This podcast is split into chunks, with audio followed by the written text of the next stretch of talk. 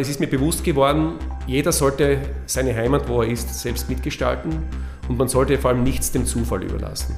Also Politik heißt auch nichts dem Zufall überlassen, sondern aktiv zu gestalten und diesen großen Wunsch, die eigene Welt, in der ich lebe, äh, aktiv politisch mitzugestalten, der ist damals entstanden, weil ich gesehen habe, dass es gerade in unserer Heimat viele, viele Vorteile gibt, die man oft viel zu wenig schätzt, wenn man äh, vielleicht auch keine Möglichkeit gehabt hat, auch sie mit anderen Lebensweisen zu vergleichen.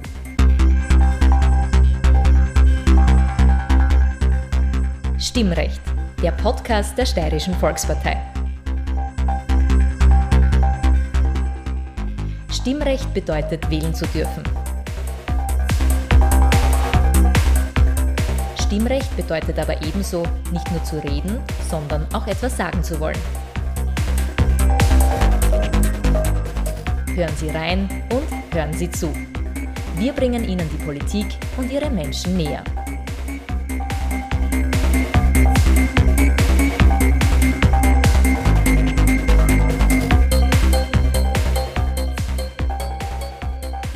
Guten Tag, ich bin Peter Siegmund. Er ist vielen noch heute als einst mit 23 Jahren jüngster Bürgermeister Österreichs bekannt. Nationalratsabgeordneter Ernst Gödel aus Dobel-Zwaring plaudert in dieser Stimmrechtfolge nicht nur eine Illegalität seiner Jugend aus, sondern erzählt auch über seine besondere Beziehung zu seiner zweiten Heimat Mexiko und darüber, warum ihm soziale Themen und die Pflegeproblematik derart am Herzen liegen. Außerdem legt er seine Sicht der Dinge zum derzeitigen Rollenbild des Politikers dar, redet als dessen Mitglied über den Ibiza-Untersuchungsausschuss und schließlich darüber, welche Verpflichtung der Kommunen und jedes Einzelnen er in puncto Umwelt und Nachhaltigkeit sieht. Liebe Hörerinnen und Hörer, herzlich willkommen wieder einmal bei Stimmrecht, dem Podcast der Steirischen Volkspartei. Unser heutiger Gast ist Magister Ernst Gödel, der Nationalratsabgeordnete aus Graz Umgebung. Herzlich willkommen, Herr Gödel. Grüß Gott, herzlich willkommen. Fangen wir vielleicht damit an, mit diesem Faktor, mit dem Sie sogar österreichweit bekannt geworden sind. Sie waren vor mittlerweile vielen Jahren der jüngste Bürgermeister Österreichs. Wie alt waren Sie damals? Ich war genau 23 Jahre und 23 Tage alt. Das war im Jänner 1995. Damals waren Sie oder wurden Sie zum Bürgermeister der Gemeinde Zwaring-Pöls gewählt, die ja mittlerweile nicht mehr Zwaring-Pöls heißt, sondern nach der Gemeindestrukturreform wie? Dobel-Zwaring, also wir haben eine Fusion zustande gebracht mit der Nachbargemeinde Dobel. Wissen Sie eigentlich, ob Sie noch immer der jüngste Bürgermeister sind oder gibt es mittlerweile jemanden, der bei Amtsantritt jünger war als Sie? Ich war ganz lange der jüngste Bürgermeister, der jemals in Österreich begonnen hat, aber seit einigen Jahren haben mich zwei junge Burschen, kann man sagen, überholt in Burgenland und in Oberösterreich. Die haben bereits vor 23, also mit 22 begonnen und haben daher diesen Rekord eingestellt. Aber ich glaube, in der Steiermark bin ich der jemals jüngste, den es jemals gegeben hat. Wenn Sie darauf angesprochen werden, freut Sie das eigentlich? Ärgert Sie das? Ist es Ihnen egal? Oder sagen Sie manchmal, na gut, ich kann ja andere Sachen noch, außer dass ich damals jung war? Nein, es ist ein kleines Markenzeichen, das mir geblieben ist. Äh, ich bin schon stolz drauf, denn es war doch ein Sprung ins kalte Wasser. Es ist etwas nicht ein ganz gewöhnlicher äh, beruflicher Lebensweg, den ich da eingeschlagen habe und ich bin durchaus zufrieden, dass ich diesen Weg so gegangen bin. Sie haben nach 20 Jahren Ihr Bürgermeisteramt abgegeben und sind jetzt Vizebürgermeister. Die ÖVP hat in ihrer Gemeinde eine komfortable Mehrheit mit 14 von 21 Mandaten. Warum haben Sie sich in diese zweite Reihe zurückgezogen? Wir haben bei der Fusion das große Prinzip in unserem gesamten Bezirk gehabt. Ich bin ja auch Bezirksparteiobmann, dass nach einer Fusion die größere Gemeinde mal das erste Vorschlagsrecht hat. Und in, in meinem Fall war ja Dobel die größere Gemeinde auch mit einem sehr guten und aktiven Bürgermeister und er hat dann auch dieses Amt übernommen und ich habe mich in die zweite Reihe als Vizebürgermeister dazugestellt.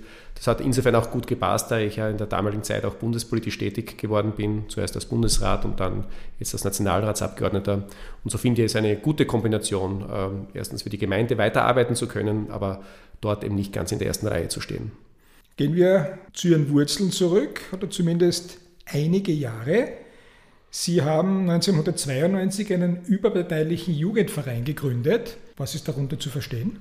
Äh, nach der Matura habe ich so die, die Vision entwickelt, ich möchte meine Heimat, in der ich lebe, äh, mitgestalten und mitbewegen. Und es war mir damals irgendwie noch nicht so nahe, äh, zu einer Partei zu gehen. Und ich habe mir gedacht, ich starte ein Projekt mit Jugendlichen. Ich möchte versuchen, überparteilich die Gemeindepolitik mitzugestalten und durchaus auch in einen demokratischen Wettbewerb mit den damals drei Parteien in der Gemeinde zu treten und haben uns da durchaus auch ähm, ja, schon ein bisschen kritisch auch mit der Gemeinde angelegt. Ich, die wichtigste Aktion war damals, dass wir eine Gemeindezeitung äh, gegründet haben. Wir reden jetzt vom Jahr 1992. Da das heißt, damals gab es noch keine Gemeindezeitung? Nein, da gab es keine Zeitung, da gab es fast keine Information äh, von der Gemeindestube aus an die Bürgerinnen und Bürger. Das haben wir damals verändert. Wir haben das sehr kritisch angelegt. Wir haben die Zeitung auch äh, selbst finanziert mit Inseraten, also nicht von der Gemeinde abhängig. Waren von Beginn an kritisch und haben dann ein Jahr vor der Gemeinderatswahl, die war dann 1995, bekannt gegeben, dass wir als eigene Jugendliste kandidieren werden und dass wir da in den politischen Ring einsteigen, um unseren Lebensraum weiterzuentwickeln. Das heißt, 1995, als Sie die Wahl gewonnen haben, haben Sie die nicht für die ÖVP gewonnen, sondern mit dieser Jugendliste? Nein, das war dann, es haben sich dann die Ereignisse überschlagen. Der Bürgermeister, es hat 1994 einen Bürgermeisterwechsel gegeben und 1995 war dann die Gemeinderatswahl und da, kurz davor ist der Bürgermeister der ÖVP nach einem Jahr schon wieder zurückgetreten.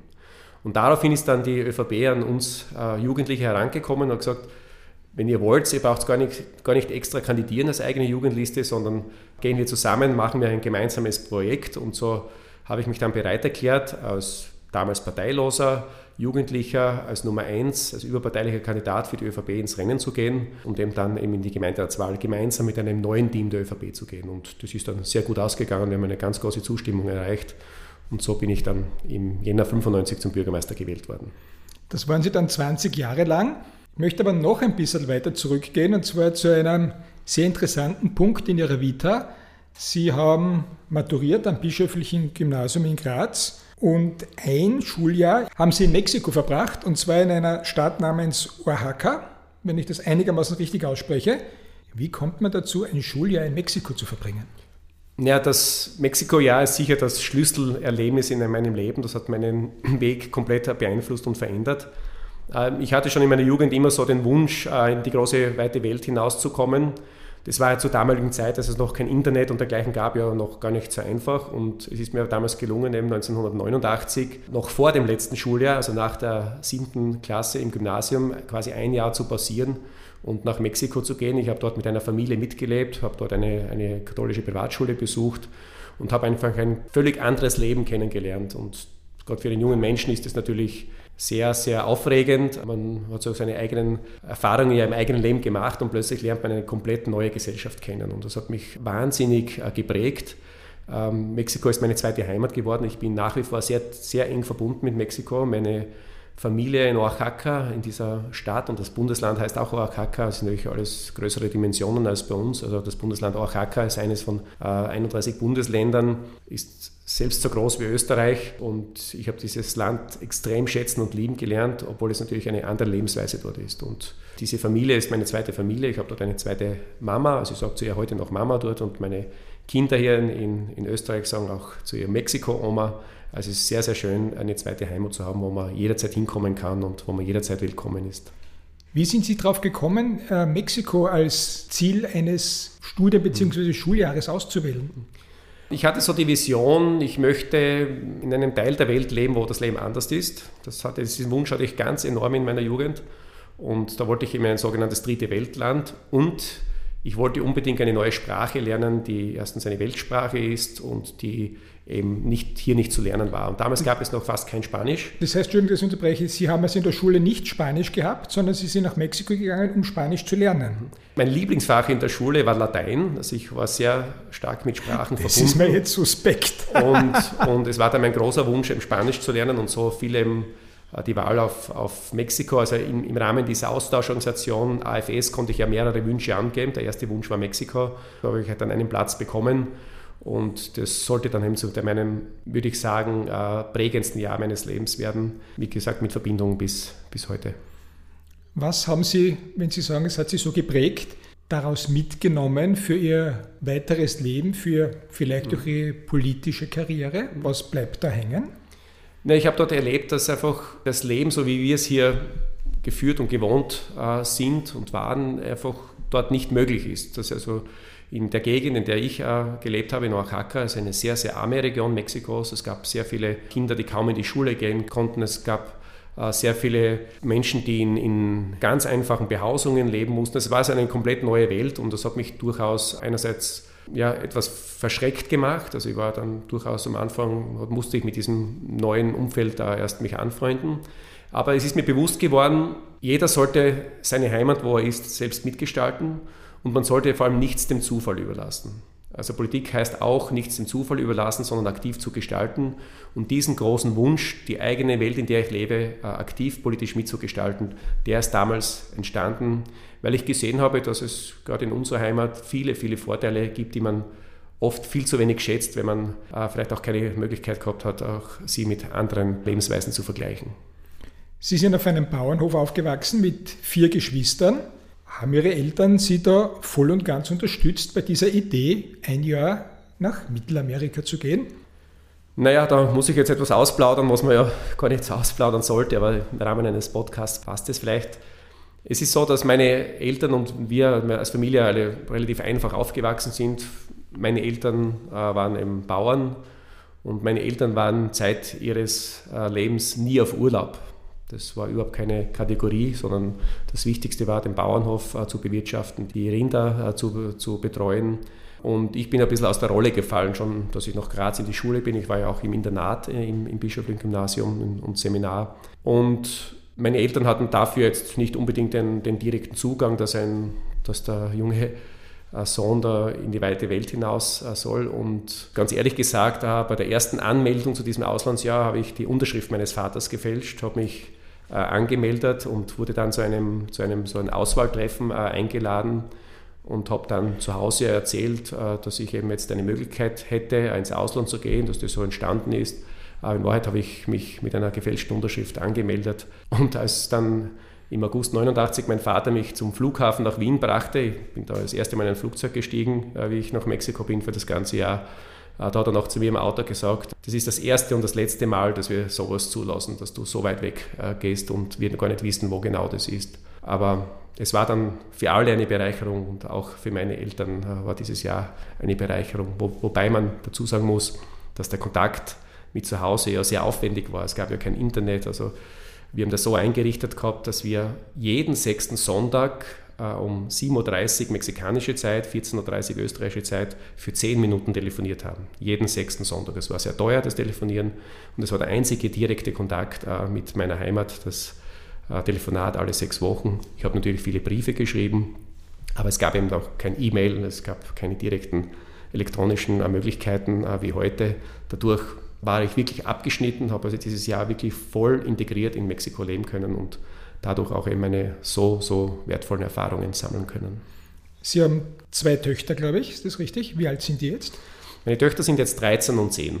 Wird noch ein bisschen dauern, bis Sie, Ihre beiden Töchter meine ich, hm. in die Situation kommen, möglicherweise auch solche Gedanken zu hegen. Werden Sie sie da bedingungslos unterstützen oder sagen Sie, bei Mädchen ist das vielleicht ein bisschen riskanter als beim Burm? Ganz klar wäre das mein ganz großer Wunsch, äh, dass meine Kinder weltoffen aufwachsen und auch Erfahrungen in anderen Ländern sammeln. Das sage ich jetzt schon immer meinen beiden Töchtern. Sie haben natürlich jetzt einen kleinen Startvorteil. Äh, ich war mit meiner Familie auch schon mehrmals in Mexiko. Also meine Kinder waren auch schon bei der mexikanischen Oma. Wir haben schon dort äh, in deren Haus auch gewohnt und gelebt. Sie haben also schon einen gewissen Zugang und beide, meine beiden Kinder möchten unbedingt so schnell es möglich ist auch Spanisch lernen. Die erste Tochter hat schon dementsprechend auch die Schule ausgewählt, äh, jetzt im Gymnasium in Graz, um möglichst bald Spanisch äh, zu lernen. Ja, das würde ich bedingungslos unterstützen. Diese Lebenserfahrungen, vor allem in der Jugend, äh, sind Goldes wert und ich spreche daher aus echter Erfahrung. Sie sind nicht nur auf diesem Bauernhof in Zwaringpöls aufgewachsen, sondern Sie haben von 1995 bis 2013 auch die Funktion des Betriebsführers der elterlichen Landwirtschaft bekleidet, wie ich es gelesen habe. Erklären Sie uns, was der Betriebsführer zu tun hat, oder ist das nur ein anderes Wort für den, der alles machen muss? Das war so, wir sind fünf Kinder, aber keiner von uns wollte eigentlich in die Fußstapfen der Eltern treten und den Bauernhof übernehmen. Und mein Vater ist leider sehr früh verstorben. 1998, war vorher dann schon ein paar Jahre in Pension.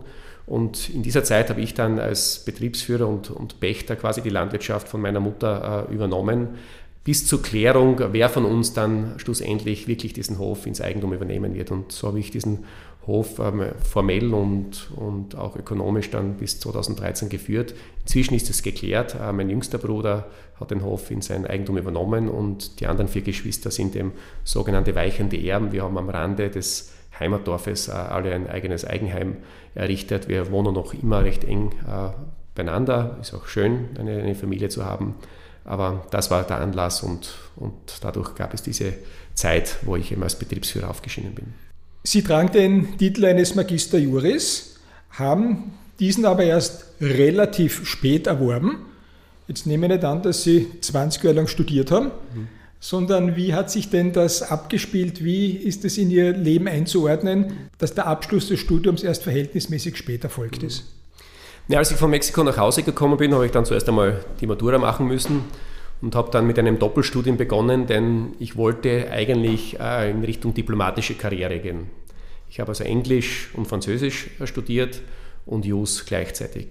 Und als ich dann bei beiden Studien mit dem ersten Abschnitt fertig war, dann bin ich sehr plötzlich Bürgermeister geworden. Das war ja nicht geplant, dass ich mit 23 zum Bürgermeister gewählt werde. Und das, was ich wirklich unterschätzt habe, dann war, dass es einfach in der Zeit als Bürgermeister, wo man sehr viel Verantwortung in einer Gemeinde übernimmt, wo man natürlich auch voller Idealismus und Visionen ist, habe ich dann das Studium sehr schnell, sehr stark vernachlässigt, sodass ich es dann auch unterbrochen habe. Habe dann nur ein Jahr noch einmal versucht, 1999 ein, ein Jahr zu studieren. Das erwähne ich deswegen, weil das war insofern sehr wichtig, das eine Jahr, weil bei diesem einen Jahr auf der Karl-Franzens-Universität in Graz beim News-Studium äh, habe ich dann meine Frau kennengelernt. 2000 äh, wurde ich ja dann auch Landtagsabgeordneter und dadurch habe ich dann das Studium überhaupt einmal äh, komplett unterbrochen. Und erst im Jahr 2007 habe ich dann mein Studium fortgesetzt, weil ich eigentlich vorhatte, 2010, 11 ähm, auszusteigen aus der Politik und dann in eine neue äh, berufliche Laufbahn einzuschlagen. Und nach dem Ende des Studiums, 2012, äh, habe ich dann auch begonnen, in einer Anwaltskanzlei in Seiersberg zu arbeiten. Aber es kam dann etwas anders als geplant. Es haben dann die Umstände ergeben, Gemeindefusion und dergleichen, dass ich dann wieder zurück bin als Bezirksparteiobmann und dann eben auch ein Mandat wieder angenommen habe. Und so habe ich mich wieder ganz stark auf die Politik verlegt. Bevor wir zu Ihren politischen Tätigkeiten kommen, noch etwas anderes. Sie sind Obmann des Sozialmedizinischen Pflegedienstes Steiermark und des Sozialhilfeverbandes Graz Umgebung. Jetzt sind es beides Funktionen, die sehr stark nicht nur ins Soziale hineinreichen, sondern im Sozialen verankert sind. Ein wie sozialer Mensch sind Sie? Na, ich bin in einem sehr guten sozialen Umfeld aufgewachsen und das ist, glaube ich, die ganz große Stärke unseres Landes und das habe ich übrigens auch in Mexiko gesehen, dass wir ein sehr gut geknüpftes soziales Netz haben. Aber auch das ist nicht zufällig so, sondern das hat sich über Jahre äh, entwickelt und das wird auch politisch getragen und muss auch politisch äh, gestaltet werden und auch weiterentwickelt werden. Und so war es mir schon als Bürgermeister immer ein Anliegen, dass wir unsere, unsere sozialen Errungenschaften auch gut absichern und eben auch für die Bevölkerung auch gut weiterentwickeln. Und seit 2015 äh, bin ich jetzt auch Obmann des Sozialhilfeverbandes Graz Umgebung. Das ist der Zusammenschluss aller Gemeinden von Graz Umgebung, um eben die diversen Sozialleistungen vor allem auch zu finanzieren. Und außerdem bin ich auch ehrenamtlicher Obmann des Sozialmedizinischen Pflegedienstes. Das ist eine, ein, in Wahrheit ein Unternehmen mit etwa 250 äh, Personen, die in verschiedenen Gemeinden und Regionen der Steiermark äh, die Hauskrankenpflege und die mobilen Dienste äh, für die Pflege und für die Unterstützung der Pflege zu Hause organisieren und, und auch finanzieren. Diese Tätigkeit, das erfüllt mich sehr, weil es ein sehr, sehr wichtiger Dienst an der Gesellschaft ist. Und das ist auch mein Schwerpunktgebiet jetzt auch auf parlamentarischer Ebene. Auch dort bin ich Mitglied des Sozialausschusses und bringe mich vor allem beim Thema Pflege sehr stark ein, weil ich in diesem Bereich auch aufgrund dieser beiden äh, Obmannschaften auch sehr viele Erfahrungen sammeln konnte. Das ist ohnehin ein Stichwort. Pflege, Pflegedienst, Pflegereform. Die Pflegereform des Bundes sollte jetzt endlich auf Schiene sein. Was kann denn da vor der Sommerpause noch passieren? Bisher war es ja Aufgabe der Länder und das wird auch so bleiben, im, im Wesentlichen, dass die Länder die Organisation der Pflege äh, innehaben werden. Aber es ist schlussendlich doch notwendig und daran arbeitet, arbeiten wir jetzt, dass der Bund und damit auch das Parlament auch einen besseren Rahmen österreichweit vorgibt und vor allem auch die Finanzierung der Pflege äh, absichert. Es ist ein schwerer und langer Weg und wir sind jetzt wieder etwas gehandicapt, weil wir einen Ministerwechsel hatten. Äh, und da werden wir sehen, wie schnell wir jetzt da wirklich äh, Projekte auf den Weg bringen. Wir möchten noch ein paar Punkte vor dem Sommer noch möglicherweise äh, genauer fixieren.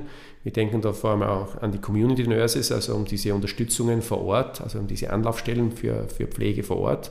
Wir wollen unbedingt die Pflege zu Hause stärken. Wir sehen auch, dass wir die stationäre Pflege wirklich nur dann äh, anbieten sollen, wenn es keine andere Möglichkeit gibt. Und, und deswegen ist es wichtig, die pflegenden Angehörigen vor Ort besser zu unterstützen, sie auch sozialrechtlich besser abzusichern und eben auch die mobilen Dienste äh, weiter auszubauen, damit die Pflege zu Hause und das Leben zu Hause für jeden Menschen so lange wie möglich äh, eben gegeben ist. Und daran arbeiten wir jetzt und wir sind guter Dinge, dass wir im Laufe des Jahres äh, wesentliche Punkte auf österreichischer parlamentarischer Ebene auf den Weg bringen.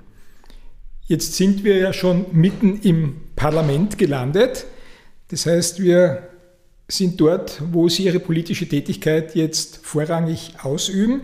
Sie waren von 2000 bis 2010 im Steiermärkischen Landtag. Von 2014 bis 2017 waren Sie Mitglied des Bundesrates, da auch zwei Jahre lang von 2015 bis 2017 Vizepräsident. Und seit November 2017 sind Sie jetzt Nationalratsabgeordneter. Das Parlament ist derzeit mehr in den Medien A, als es früher oft der Fall war und B, als es den 183 Abgeordneten vielleicht recht ist. Wie lebt sich denn derzeit als Nationalratsabgeordneter im Parlament? Ja, tatsächlich ist die Lage, die Situation herausfordernd. Das kann man nicht verschweigen. Ich bin zudem auch äh, Mitglied des berüchtigten Ibiza-Untersuchungsausschusses und bekomme da durch jede Woche äh, erste Reihe fußfrei mit, mit welchen Methoden hier gearbeitet wird. Äh, das ist belastend, vor allem weil es die Opposition darauf angelegt hat, mit allen Mitteln und auch mit sehr, sehr unlauteren Mitteln auch unsere Regierung und unsere Regierungsmitglieder auch zu attackieren ja, und eben auch negativ anzupatzen.